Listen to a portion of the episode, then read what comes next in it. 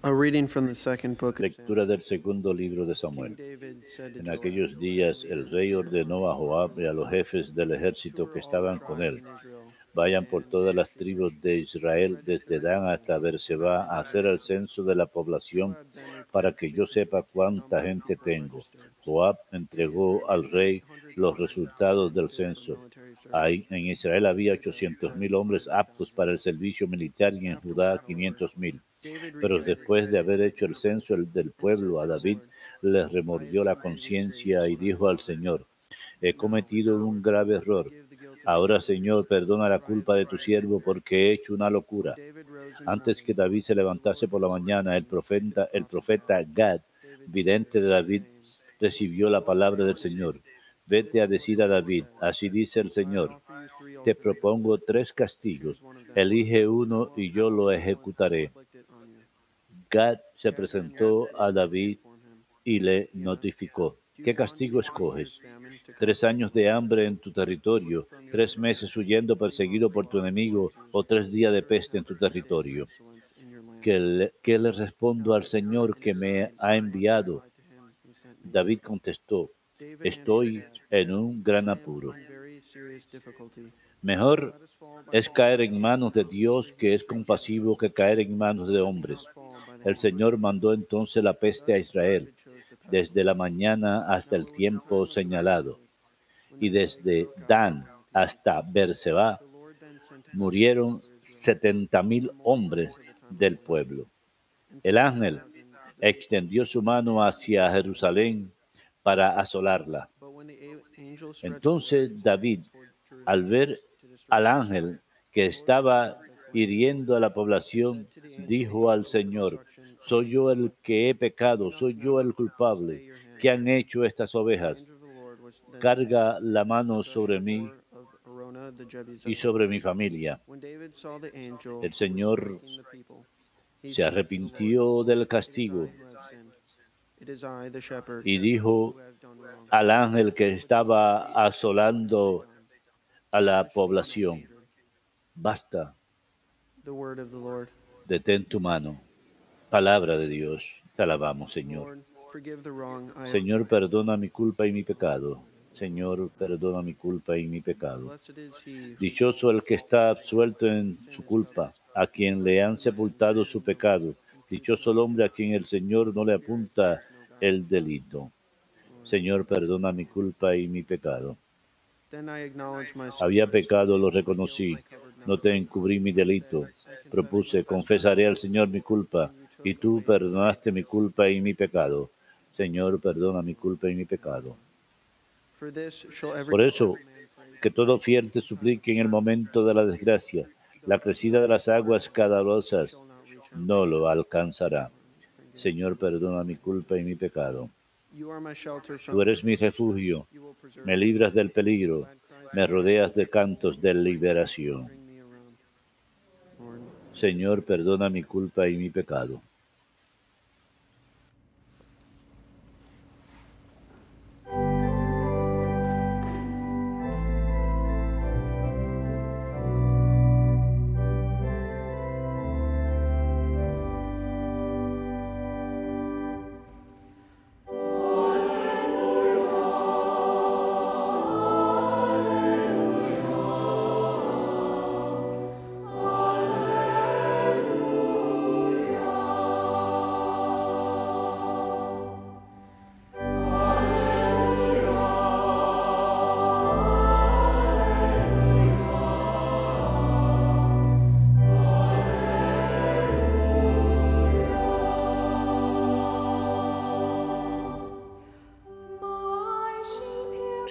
Mis ovejas escuchan mi voz, dice el Señor. Yo las conozco y ellas me siguen.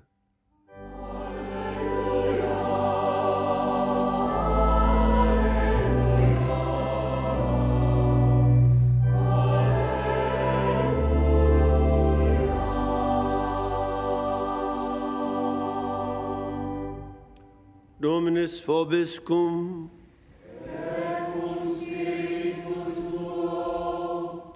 Lectio Sancti Evangelii secundum Marcum.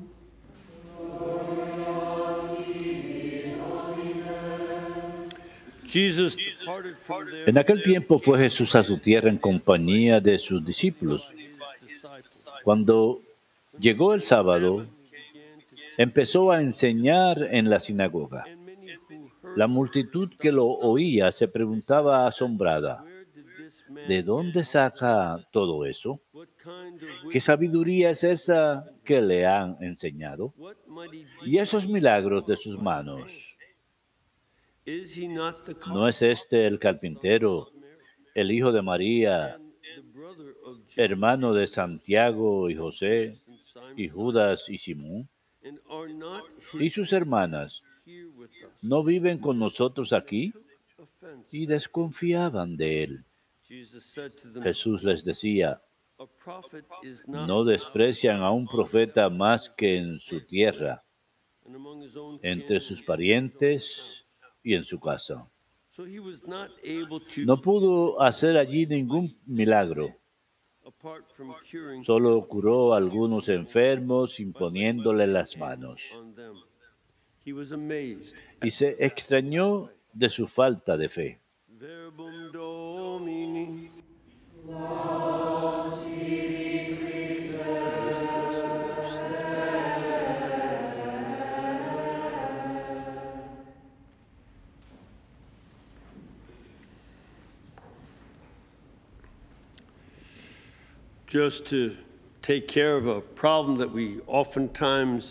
Solo about. para mm, encargarnos de un problema que a menudo escuchamos, las personas que quieren eh, reducir a la Virgen say, y que tenga un papel mínimo dirán, oh, ya tuvo otros hijos después de Jesús, eran los hermanos de Jesús. Pero hay un problema con eso.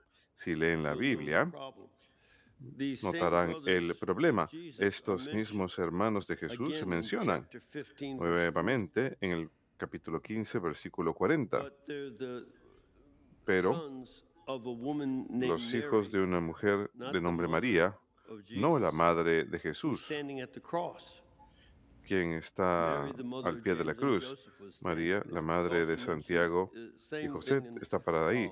Se menciona lo mismo en el Evangelio según San Mateo. Se les menciona por nombre a los hermanos, tanto en Nazaret, como a los hijos de una madre, de una madre llamada María en la 8:25, cruz. She is Y en- called the sister. En San el Evangelio según San. Juan, a ella se le llama la hermana de María, la madre de Jesús. Así que su hermana, esperen un momento, ¿por qué hay dos, eh, hijas con el nombre María en la misma familia? Bueno, no es difícil de darse cuenta, porque su esposo? Cleofás, así que los hermanos de Jesús son los hijos de Cleofás y otra María. Y Cleofás es, se le describe, Lo describe el San Judas, el apóstol San Judas, el that santo de los casos imposibles. Su nieto cuenta que se trataba del hermano de Cleofás. José era el hermano de Cleofás y María era la cuñada. Así que y sus hijos, en, en arameo no existe la palabra primo, así que simplemente that. le llaman hermanos. Así que es muy fácil de darse cuenta de eso. Lean la Biblia con más cuidado la próxima vez. More Pero- Más importante aún es que knowing that Jesus had been the carpenter. al conocer la familia, al saber que Jesús había sido carpintero, y ese es otro argumento que la gente suele suscitar, Tecton significa alguien que trabaja con piedra. Sí, trabajaban con piedra y también con árboles. Es parte de la vida. Hay mucha más roca en Israel que en madera, así que por supuesto que usan piedra. Pero al llamarle el carpintero, es interesante, en San Mateo 13, él es el hijo del carpintero. Todo esto indica que Jesús aprende el oficio de San José. Eso no es inusual en ese tipo de sociedades. Nazaret quizá tenía 200 personas, no era un gran pueblo. you say, "Wait a minute, he made my Y chair." dirán, esperen un momento, él me hizo la silla, él me hizo esta mesa, cosas así. Así que solían utilizar su conocimiento de Jesús y las relaciones como una manera para evitar realizar real actos de fe. Ese es el verdadero asunto. y para no creer en él. Decían de manera "Where did this retórica, preguntaban, ¿de dónde has been s- given him?" obtiene él todo esto? ¿Qué tipo de sabiduría ha recibido? Es una pregunta retórica, "Hey, wait a en lugar de decir, esperen un momento, ¿de dónde obtuvo esto? Porque si respondemos de dónde proviene esa sabiduría, para poder hacer las cosas que él hacía y los milagros que realizaba, el poder responder eso puede llevar a uno a un acto de fe en él. Uno tendría que tomar ese tipo de decisión. Y utilizaban la retórica para evitar la fe. Bien ahora, una de las cosas que debemos recordar, creo, es que no se trata solamente de un problema con el... Pueblo second Nazaret, De hecho, para el siglo II, pero um, más adelante en el siglo I vemos uno de los eh, y las bautismales conocidas en la casa de la Anunciación, la casa de la Virgen. Hay uh, otra said en la casa al costado que se dice era de San José. Porque vivían en cuevas. Otra cosa, el Señor Era un hombre de las cavernas. No solamente nació en una cueva, en Belén, sino que la gente vivía en cuevas y aún se puede ver. Aún existen. Las descubrieron cuando construyeron la nueva basílica. Y parece que el pueblo de Nazaret más adelante llegó a la fe y se hicieron cristianos. Y podemos ver eso. Es una de las razones por la que los romanos no los destruyeron cuando atacaron Israel y en la 66 revuelta judía del año 66. They weren't Evitaron Nazaret porque no eran parte de la revuelta. Recordaron lo que Jesús había dicho acerca de los peligros por venir y uh, permanecieron fuera de todo eso. Eran cristianos. No tomaron parte en la revuelta. One of the key things for us Y una de las cosas clave para nosotros es nuevamente no enfocarnos solamente en su falta de fe, sino ver nuestra propia cultura como una cultura de Nazaret, es una cultura nazarena. Nuestra cultura occidental está edificada sobre el cristianismo. Fueron los monjes benedictinos quienes evangelizaron por toda Europa, cuando aquellos de nosotros que somos de descendencia europea solemos mirar a nuestros ancestros que iban por ahí destruyendo cosas, matando, violando y robando, eran los eh, monjes benedictinos, muchos de ellos provenientes de Irlanda y especialmente Inglaterra, para evangelizar al continente. uh. Y de esos monasterios, de muchos de ellos, provinieron muchas ciudades de Europa después de que los bárbaros las destruyeron. Muchas ciudades nacieron a partir de los ministerios. Por ejemplo, Múnich. La ciudad de Múnich, su nombre en latín es Monachium, que significa monasterio. Salzburgo está construido alrededor de un monasterio benedictino, igual con toda Europa. Nuestra cultura se remonta a las raíces cristianas. Y lo que vemos es un rechazo del cristianismo que ha estado sucediendo no solamente ahora, lo vemos muy 18th claramente en el siglo XVIII en adelante. Y pongan atención a lo siguiente. A medida que la sociedad occidental rechaza sus orígenes cristianos, se ha convertido en una sociedad nazarena en este sentido, de que utilizan su conocimiento del cristianismo para decir, oh, la iglesia hizo esto, hizo lo otro. Utilizan ese tipo de retórica, no muy diferente a la retórica que vemos aquí, cuando tratan de justificar los milagros. Dicen, oh, Jesús no, no multiplicó los panes y los peces, sino solamente hizo que compartieran. Tratan de sacar explicaciones para deshacer lo milagroso y para hacer irrelevantes las enseñanzas de Cristo. ¿Y con qué las reemplazan? En la iglesia traen, sal- traen personas como Napoleón Bonaparte y Maximiliano Robespierre, quienes van por ahí sembrando la muerte en Europa, cuando rechazan el cristianismo, crean una cultura de la muerte. Robespierre cometió el primer genocidio en la historia europea moderna, cuando mató 200.000 personas comprometidas a su fe católica en el occidente de Francia. La guerra de Napoleón, Napoleón Bonaparte fue una de las peores guerras en la historia europea hasta ese entonces. Murieron más personas en sus guerras que lo que había muerto en todas las guerras cristianas antes de ello, Y luego vemos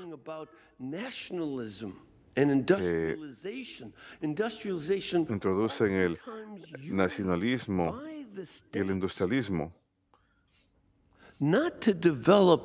El industrialismo a menudo es utilizado por el Estado no para desarrollar la prosperidad y el bienestar, sino para aprovecharse de los obreros, para casi esclavizarlos. Lo utilizan para hacer crecer la riqueza industrial, para hacer crecer sus ejércitos, para poder pelear guerras mucho más devastadoras. La guerra civil en los Estados Unidos. Más personas murieron entonces que en 250 años de todas las cruzadas por la industrialización. La Segunda Guerra Mundial fueron 25 millones, perdón, la Primera Guerra Mundial fueron 25 millones, la Segunda Guerra Mundial fueron más de 50, fueron como 55 millones. Y vemos cómo el reemplazo de los gobiernos nacionalistas o el socialismo nacionalista o el comunismo llevaron a la devastación de 305 millones de personas que han muerto en guerras y genocidio en el siglo XX. 40 millones de mártires. Esto es lo que sucede cuando permanecen en la superficialidad de las preguntas retóricas. Oh, ¿qué ha hecho la iglesia? Bueno, déjenme decirles, civilizó a los bárbaros que llegaron a Europa. Ustedes desestiman a Cristo y lo vuelven al retórico y regresan a un barbarismo peor que cualquier cosa que sus ancestros se hayan imaginado. Esa es la realidad. Y no debemos pensar que es muy diferente ahora, como vemos cuando las personas quieren ocupar puestos políticos gracias a la sangre de niños inocentes en el vientre materno. ¿Creen acaso que eso es una mejoría? Eso es un rechazo de Cristo. Vemos cómo el rechazo de Cristo llevó a la esclavitud, negando la dignidad de las personas, mientras que los ricos, los empresarios tenían plantaciones, decían, no podemos dejar que el cristianismo sea un obstáculo para acumular riquezas. Cuando hacemos a Cristo a un lado y utilizamos la retórica para hacerlo de lado, la sociedad cae. Y eso se relaciona en par- cierta forma a nuestra fiesta de hoy, de San Juan Bosco, quien nació en una aldea y en Italia estaba en medio de ese tipo de rechazos a Cristo. a todo su ministerio. Napoleón había devastado gran parte de Italia en sus guerras. La industrialización estaba destruyendo a las familias. y él uh, Vio que muchos niños, había muchos niños jugando solos en los mercados y otros lugares en la calle porque no tenían familias que los cuidaran y se volvían hoscos y malos. Él utilizó sus habilidades. Él solía cazar pájaros, vender los pájaros e ir a espectáculos de magia y malabarismo para aprender a hacer malabarismo. Cuando era sacerdote solía hacer malabares en la plaza pública, fascinando a las personas y luego predicaba el Evangelio, enseñaba el catecismo a la vez que hacía malabares. Y luego reunió una comunidad llamada los salesianos, una de las órdenes más grandes en la iglesia, para ayudar a educar a esos niños y evitar que cayeran por ese camino de ser nazarenos que rechacen a Jesús. En lugar, les ayudó a que lleguen a conocer a Cristo. Y nosotros mismos, enfrentados al cambio en la cultura, tenemos que estar alertas. que nuestra cultura Está tratando de ser y está teniendo éxito en muchas formas, está rechazando a Cristo, y luego rechazando a la familia, el, uh, desmornamiento de la familia. Todas as estas cosas son producto el no tratar al matrimonio como un compromiso para toda la vida, donde un hombre y una mujer tienen All hijos y los crían con amor y uno al otro. Todas estas cosas se están desmoronando. Y ante ello, hacer un llamado a nuestra sociedad a reconocer lo que Jesús hizo y aún puede hacer para transformarnos. El regresar a Él nos convertirá en mejores personas. Él ha de transformarnos. En santos. La sociedad sin Él nos destruirá. Un gobierno sin Cristo, será destructivo, como vemos en la historia, y con riesgos aún presentes de destrucción masiva con grandes armas. Buscamos a Jesucristo y no permitiremos que nuestro conocimiento del pasado de Él se vuelva retórico como para desestimarlo, sino más bien hemos de verlo como un llamado a incluso una fe mayor en Él.